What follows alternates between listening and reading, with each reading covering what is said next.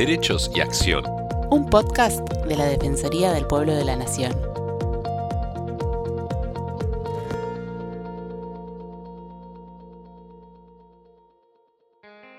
Hola a todos, ¿cómo están? Bienvenidos a los podcasts de la Defensoría del Pueblo de la Nación. Soy Estefanía González Isola y estoy junto a Fernando Almirón para compartir diferentes temas de interés general. El Observatorio de Adicciones y Consumos Problemáticos de la Defensoría del Pueblo de la provincia de Buenos Aires fue creado en el año 2017 y se encuentra a cargo del defensor adjunto Walter Martelo. El consumo de alcohol, tabaco, drogas, juego, entre otros, la situación de los jóvenes en los centros de detención, los riesgos tecnológicos que afectan a los niños, niñas y adolescentes, el grooming, el bullying y la violencia escolar son algunas de las problemáticas que se trabajan desde la Defensoría bonaerense.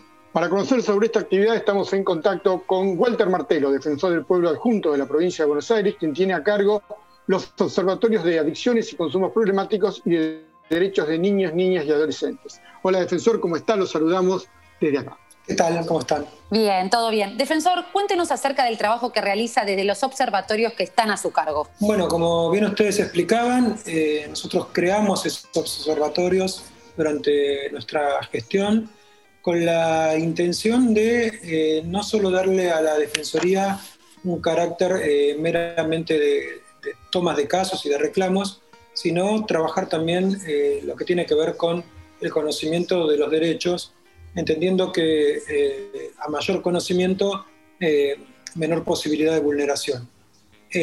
para eso construimos, tratamos de construir desde de los observatorios una agenda que tiene que ver con algunos de los temas que mencionabas, todas basadas en evidencia, o sea, muchas veces tomando estadística que generamos nosotros mismos y otras veces en eh, eh, asociaciones colaborativas con otras entidades, tanto de Argentina como del exterior. Dentro del trabajo del Observatorio de Consumos Problemáticos y Adicciones se elaboró una cartilla informativa para visibilizar la sumisión química. ¿Puede definirnos de qué se trata este delito? ¿Cómo es este tema? Sí, eh, la sumisión química es un concepto que se viene desarrollando en otros países del mundo ya como delito o como agravante de algunos delitos que tiene que ver con la eh, incitación a la ingesta involuntaria de alguna sustancia. En España se elaboró un completísimo informe acerca de en qué grado eh, las agresiones sexuales, ya sean eh, violaciones o abusos sexuales, tenían que ver con, esta sumisión de, ingesta previa al acto y al delito. en el 88% de los casos se comprobó la existencia de consumo de sustancias, en muchos de ellos claramente involuntario. Eh, para que por ahí la gente nos comprenda un caso muy gráfico, para los que tenemos algunos años, es el de María Soledad Morales, eh, la chica de Catamarca que eh, había concurrido a un boliche y apareció posteriormente asesinada. Pero en estos días hubo un caso muy reciente, también donde una joven venezolana denunció que fue bueno, víctima de una violación a partir de una ingesta involuntaria de, de sustancias. Reitero, mayoritariamente alcohol pero en muchos casos la incorporación de drogas sintéticas, que esas son las más peligrosas aún, eh, en, las bebidas, sin el consentimiento claro de la parte. Lo que estamos pretendiendo ahí es que el tema se ponga en agenda y más allá de que después eh, se compruebe el delito, eh, sea un agravante a la hora de formular la pena. esto nos parece muy importante, habida cuenta, reitero, del crecimiento que hay de estos casos, tanto en Argentina como en el resto del mundo. Y defensor, ¿qué sustancias se usan para la sumisión química? Probabilísticamente, mayoritariamente el alcohol, con lo cual eh, hay un problema adicional que es eh, que si la eh, denuncia no se formula en las primeras 24 o 48 horas, es muy difícil constatación la existencia de alcohol en los análisis este, sanguíneos que se practican. Pero hay también la incorporación de drogas sintéticas, que lamentablemente también vienen creciendo en Argentina, que por su toxicidad y su peligrosidad hacen más vulnerable a la persona ante el consumo no, voluntario y inducido. Últimamente, bueno, se han registrado muchos casos en Argentina que llegaron a los medios también. Hubo, hubo también el famoso caso, creo que de la manada en Chubut también, ¿no? Eh, ¿Usted cree que han aumentado estos casos a partir de la tecnología, a partir del acceso a, cierta, a ciertas cosas, o es que recién se está visibilizando el tema? No, las dos cosas. Creo que han aumentado y que por suerte se están visibilizando. Visibilizando, por suerte, en el sentido en que eh, tener conocimiento de, esta problemática nos lleva al punto de tratarla, eh, y que los padres comprendan eh, también la peligrosidad de esta situación y podemos tener con nuestros hijos un diálogo respecto a, lo que ocurre con estas ingestas no voluntarias. En general, cuando éramos chicos decían que no nos dejemos poner una, aspirina a la Coca-Cola, pero hoy la situación lamentablemente se ha agravado. Argentina tiene un consumo de alcohol de 10,1 litros per cápita, que es el más alto de América Latina, pero además de tener esa, ese triste récord, tenemos la edad de inicio de consumos problemáticos más bajas. Eh, de hecho, eh, hay muchísimo consumo problemático registrado en chicos de 11, 12 y 13 años. Una situación que en otros países está. Claro, un tema que ya hemos venido hablando, hemos hablado en, en otros reportajes, ¿no? Eh, los jóvenes se inician muy, muy jóvenes en el alcohol, a los 11, 12 años ya se inician en el alcoholismo. Sí, y además, si bien tenemos leyes y, y los poderes ejecutivos de las provincias tienen y los municipios tienen la posibilidad de, efectuar sanciones. Hoy el crecimiento del fenómeno de las redes sociales hace que el alcohol también esté más al alcance de, cualquiera de los jóvenes, producto de, esta situación de delivery que se produce en comunicaciones directas a través de Instagram o otras redes sociales que utilizan mucho ellos y que es de muy difícil seguimiento y muy difícil constatación. Defensor, resumiendo, ¿qué recomendaciones de políticas públicas elaboró la Defensoría bonaerense para solucionar este tema? Bueno, primero elaboramos eh, una cartilla eh, destinada a padres eh, y a jóvenes también, para que comprendan la magnitud del problema y cómo lo que puede empezar como una cuestión vinculada al divertimiento puede terminar este, en la comisión de un delito.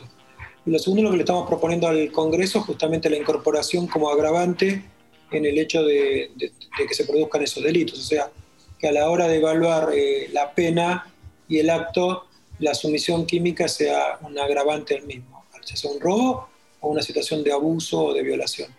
¿Cómo es el marco normativo en otros países? Por en España, en Francia, en Inglaterra, en América Latina, en Estados Unidos. ¿Ya hay leyes por este tema? Sí, en España, eh, digamos, en el, en el, sistema penal que tiene, que es muy parecido al nuestro porque está federalizado, digamos, los códigos de procedimiento, eh, sí ya han incluido la sumisión química como, como un agravante. Nosotros estamos en busca de ese modelo porque quizás es el más parecido a, Argentina. Y además es el único que, eh, que ha registrado estadísticas sobre el caso y que claramente se pueden comprobar. Aquí tenemos eh, un problema que es que al no estar legislado como un agravante, a la hora de, formular las estadísticas del sistema penal no aparece, entonces este, es muy difícil tener datos certeros. Eh, ellos ya lo pudieron hacer hace dos años, todos los años producen un informe que nosotros creemos que tiene mucha correlación con lo que está ocurriendo en nuestro país. Defensor, usted, como bien dijo antes, hay eh, un serio problema de consumo de alcohol en jóvenes y queríamos preguntarle, a partir de esto usted realizó una campaña en redes sociales. Cuéntenos de qué se trata. Sí, pretendimos el año pasado, a fines del año pasado, justamente previo a las fiestas de Navidad y Nuevo, generar una campaña de concientización que tenía que ver con la posibilidad de que los jóvenes se diviertan, pero alejados de la asociación que hay entre diversión eh, y alcoholismo y nocturnidad, una asociación que, eh, digamos, de la, de la que ellos no son culpables, tiene que ver con una cultura que se generó hace ya varios años, vinculada a esto del sabor del encuentro, y a cifras millonarias de, en el marco de las campañas de publicidad de las eh, bebidas alcohólicas. Para que ustedes tengan una idea, en 2019 las dos principales eh, empresas que operan eh, el sistema de comercialización de cervezas, solamente de cervezas, invirtieron 1.800 millones de pesos de publicidad.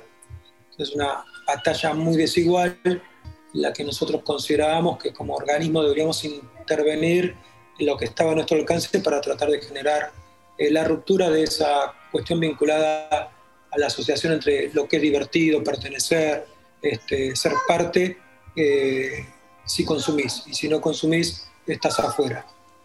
Claro, para mí también es muy bastante difícil el tema de la prohibición, ¿no? porque las prohibiciones generalmente generan el efecto contrario. Lo mismo pasa con la prohibición de la, nocturnidad, es decir, del, tema del cierre de bolicha, ha pasado y se ha experimentado. Es decir, el, tema que más se ha, tratado de lograr es el, el, tema de no venderle alcohol directamente a los jóvenes, pero también se arman las previas, se van a las casas a tomar Es decir, la idea de desterrar esto de la diversión igual alcohol. Yo tengo un hijo de 7 años, así que de alguna mm. forma lo padezco.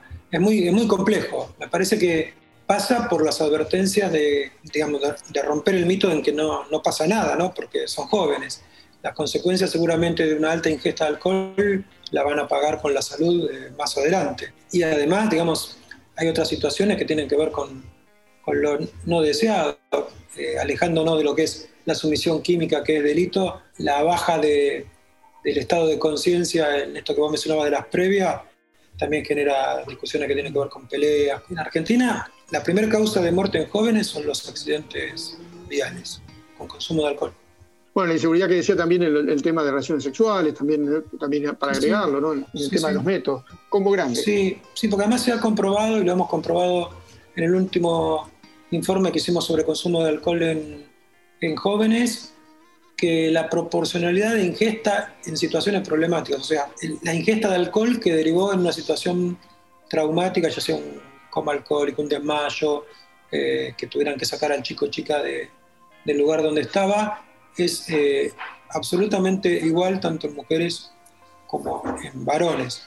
Una situación que hace, yo te diría, cuatro años eh, no se daba de esa magnitud, pero ha crecido muchísimo el consumo de alcohol en en jóvenes mujeres. Hace unos días usted alertó que la industria tabacalera desplegó una fuerte ofensiva comercial y marketinera durante la pandemia. ¿No hay un marco regulatorio para este tema? Sí, y la verdad que era, veníamos ganando la batalla contra el consumo de tabaco. Eh, después de, de, la sanción de algunas leyes y algunas medidas que se tomaron, como la suba de los impuestos internos, que es una medida recomendada por la Organización Mundial de la Salud y que tiene que ver con digamos, elevar lo máximo posible el precio para que desde allí haya una disminución en el consumo, la prohibición de la publicidad del tabaco, etc. Eh, durante mucho tiempo el consumo de tabaco fue creciendo. Ahora, claro, eh, las empresas mutaron hacia nuevas formas de comercialización que tienen que ver básicamente en hacer más agradable el sabor del cigarrillo para los sectores más jóvenes.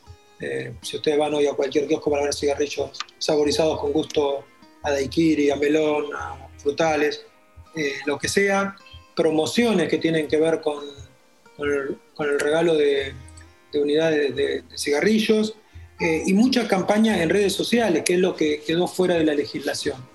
Eh, basta ingresar a la página de, una de las principales marcas para ver, para ver toda la movida y el despliegue que hacen respecto a captar a los nuevos clientes que son el sector juvenil, que habían perdido definitivamente y que bueno, nosotros eh, estamos alertando que como la tecnología y todo va a tanta velocidad, eh, de alguna forma desde los organismos del Estado tenemos que empezar a regular con esa visión porque si no va a llegar un momento que la distancia va a ser tan sideral que va a ser de imposible este, resolución. Y vamos a volver a niveles de, consumo de tabaco, que ustedes saben que como el alcohol, pero en pandemia se, demostró que digamos, uno de los, factores de movilidad asociados al COVID es eh, las afecciones pulmonares, tanto el EPOC como las situaciones de deficiencia de pulmón. Los fumadores, las personas que padecen diabetes, uno de los sectores que más eh, fallecidos ha registrado. Entonces me parece que, que, ahí también hay que dar una fuerte pelea actualizando la legislación. Usted se ha manifestado en contra de la baja de la edad de imputabilidad para los jóvenes, ¿no? ¿Qué resultado arrojaron los relevamientos que hicieron desde el observatorio por este tema? Porque mucha, es decir, es un tema de debate continuo y siempre se está pensando en esto. Sí, cada vez que hay un hecho conmocionante protagonizado por un menor, lo primero que uno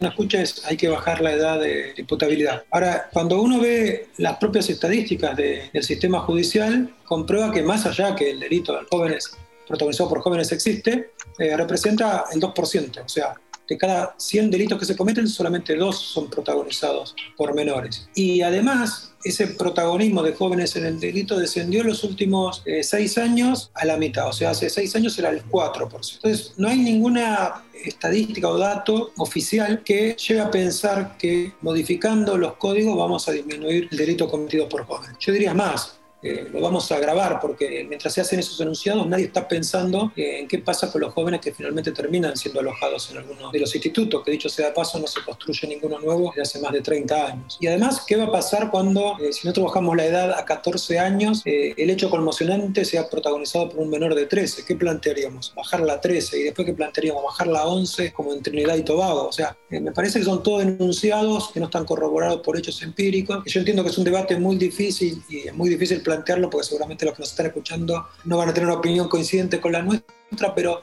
a la mayoría, eh, pero no va a ser por el lado de los códigos que mejoremos la situación de la inseguridad. Parece que, esto está aprobado. Eh, me tocó ser legislador en la época que, asesinaron al hijo de, Bloomberg. Eh, allí modificamos y dimos vuelta el código patas para arriba producto de una demanda social muy fuerte y terminó con una superpoblación carcelaria y nada indica que de ese momento a hoy el delito haya bajado, no por el contrario, ha subido. Defensor, para finalizar, en el último año la Defensoría del Pueblo bonaerense casi duplicó la cantidad de consultas. ¿A qué atribuye este crecimiento? Bueno, hubo mucha normativa que generó mucha consulta. Por ejemplo, la ley de congelamiento de alquileres, los ATP, el IFE. Eh, o sea, bajaron, bajó el número de, de consulta vinculado a lo que tenía que ver tarifas, tuvimos mucho tiempo trabajando mucho el tema de tarifas. Durante este año esas normativas y además la cuestión sanitaria, la cobertura de las eh, prepagas, eh, los problemas de, atención sanitaria también tienen un altísimo nivel y volumen de, consultas. De allí que inclusive nos sorprendió el número a nosotros mismos, ¿no? que la cuestión del teletrabajo involucró eh, también estar mucho más activos por la alta demanda que tenemos de casos. Claro, y además con una provincia también con niveles de diversos casos y diversos problemas de el tema del aislamiento, el problema de entrar a las ciudades o no, ¿no? Eh, la diferencia entre AMBA y provincia, ¿no? Que también cambió mucho la normativa, es decir, gente que quedó también aislada o que no pudo volver, que quedó varada. Es decir, varios temas que, involucraron también a, a, todas las defensorías y por supuesto la Defensoría de Buenos Aires por ser un territorio tan poblado y repercutió más todavía. Sí, inclusive ustedes piensen que de los 135 municipios que nosotros tenemos, había municipios que estaban en fase 5 y otros en fase 2, o sea, era todo muy dispar, eh, porque en su momento, cuando empezó a evolucionar favorablemente en algunos lugares y desfavorablemente en otros, ahí teníamos una dicotomía que era que, era, que provocaba bueno, mucha consulta y mucha situación para atender.